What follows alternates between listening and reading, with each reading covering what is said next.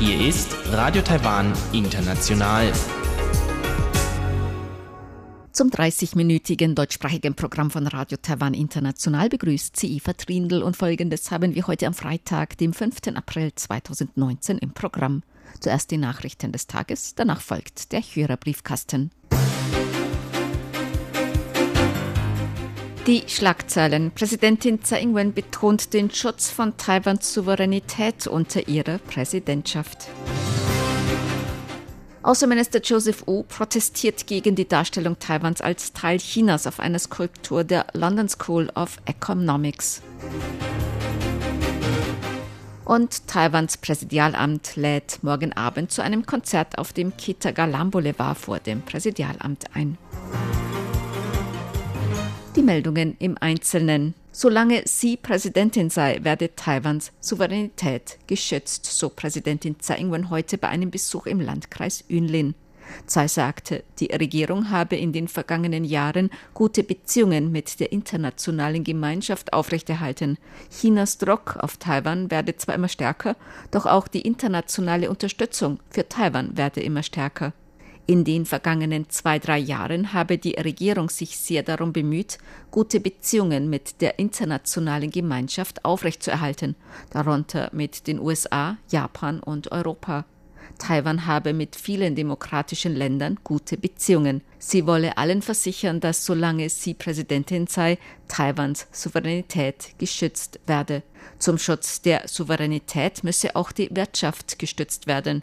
Die Regierung habe in den vergangenen zwei, drei Jahren viele Pläne umgesetzt, um ein stabiles Wirtschaftswachstum zu ermöglichen. Auch im Bereich der Landwirtschaft habe die Regierung viele Anstrengungen unternommen, um zu große Preisfluktuationen zu vermeiden und neue Exportmärkte für Agrarprodukte zu erschließen.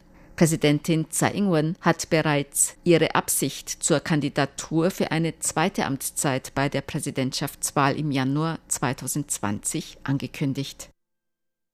Außenminister Joseph Wu hat gegen die Entscheidung, Taiwans als Teil Chinas auf einer Skulptur der London School of Economics and Political Science darzustellen, protestiert. In einem offenen Brief an Dam Minu Shafik, Direktorin der London School of Economics, schrieb Außenminister Wu, Taiwan sei ein souveränes, demokratisches Land, kein Teil eines anderen. Taiwans Präsidentin und Parlament seien demokratisch gewählt. Taiwan habe ein unabhängiges Militär, Geldsystem und Außenministerium. Die London School of Economics habe viele junge Taiwaner und Taiwanerinnen bei ihren akademischen Leistungen inspiriert. Die amtierende Präsidentin Dr. Tsai Ing-wen sei eine davon und immer stolz auf ihre Erfahrungen in der LSE gewesen. Eine Änderung der Skulptur lasse junge Männer und Frauen überall glauben, dass die LSE sich dem Druck der Schikane Pekings beuge. Die britische Regierung bezeichnet Taiwan als Taiwan und führe die Beziehungen mit Taiwan unter dieser Bezeichnung durch. Deshalb dränge er sie und ihre Einrichtung, die Darstellung Taiwans auf der Skulptur nicht zu ändern, so Taiwans Außenminister Joseph Wu in seinem offenen Brief an Minouche Shafik, Direktorin der London School of Economics. Britische Abgeordnete haben ebenfalls die London School of Economics zur korrekten Darstellung von Taiwan auf einer Skulptur auf dem Universitätsgelände der LSE aufgefordert. Die Skulptur, die Welt auf den Kopf gestellt, in Form eines großen Globus, wurde Ende März enthüllt. Taiwan wurde darauf in Pink dargestellt, China in Gelb. Nach Beschwerden chinesischer Studenten hat die London School of Economics LSE beschlossen, dass Taiwan auf der Skulptur als Teil Chinas dargestellt werden soll. Nigel Evans und Lord Rogan, Co-Vorsitzende der britisch-taiwanischen Parlamentariergruppe, bezeichneten in einem Schreiben an die London School of Economics die Darstellung Taiwans als Teil Chinas als inakkurat und irreführend. Taiwan sei nie Teil der Volksrepublik China gewesen. Die Entscheidung der London School of Economics aufgrund des Drucks von chinesischen Studenten widerspreche außerdem der langwährenden Politik der Regierung des Vereinigten Königreichs, Taiwan einfach als Taiwan zu bezeichnen. Taiwans Eisenbahnbehörde wird wegen des Zugunglücks im Oktober vergangenen Jahres Entschädigung vom Hersteller und Qualitätsprüfer der betreffenden Puyuma-Züge fordern. Im Oktober vergangenen Jahres ist ein Puyuma Express in Ilan in Nordost-Taiwan entgleist. Dabei sind 18 Menschen ums Leben gekommen, 200 wurden verletzt.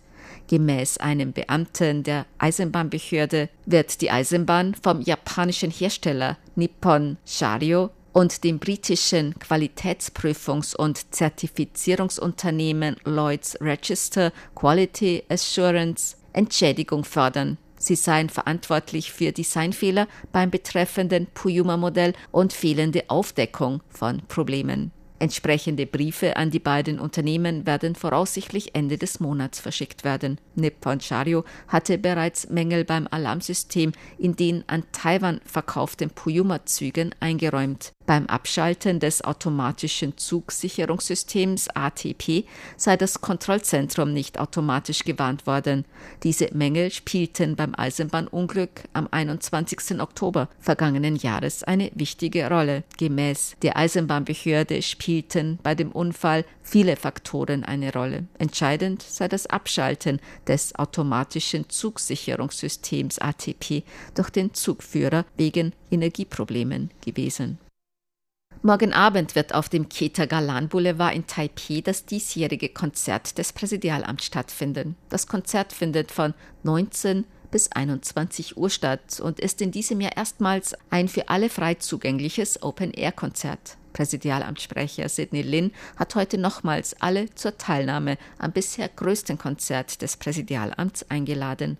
Das Konzert wird von Licht- und Soundeffekten begleitet. Auf einem 100 Meter breiten LED-Monitor mit 150.000 LED-Lichtern werden unter anderem Luftaufnahmen von Taiwan von Lin gezeigt, die von Sänger Sang Pui musikalisch begleitet werden.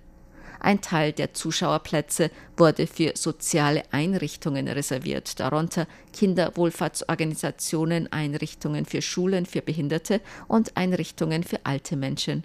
Außerdem wurden in Taipei stationierte Botschafter und Vertreter eingeladen. Auch Radio Taiwan International wird das Konzert live im Internet übertragen. Heute wird in Taiwan das Qingming-Fest begangen. Am Qingming-Fest führt man an den Gräbern der Familienangehörigen Gedenkzeremonien durch, bringt Opfergaben dar und verbrennt Opfergeld. Vorher werden die Gräber gereinigt und notwendige Reparaturen vorgenommen. Viele Städte und Landkreise fördern nun sogenannte grüne Bestattungen. Die Zahl der umweltfreundlichen Bestattungen hat in den vergangenen Jahren bereits deutlich zugenommen. Im Jahr 2017 wurden 7743 umweltfreundliche Bestattungen vorgenommen.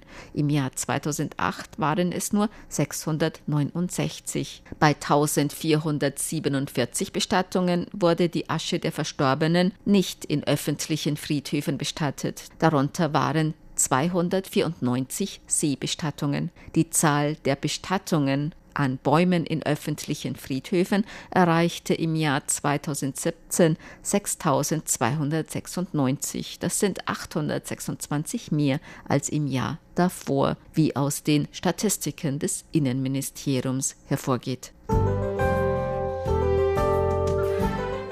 Das Wetter. Im Norden war es heute bewölkt, örtlich Regen bei Temperaturen zwischen 22 und 24 Grad Celsius. In Mittel- und Südtaiwan teils sonnig, teils bewölkt zwischen 21 und 32 Grad.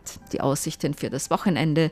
Taiwanweit viel Sonne bei Temperaturen zwischen 19 und 29 Grad im Norden und zwischen 20 und 32 Grad Celsius in Mittel- und Südtaiwan. Dies waren die Tagesnachrichten am Freitag, dem 5. April 2019 von Radio Taiwan International.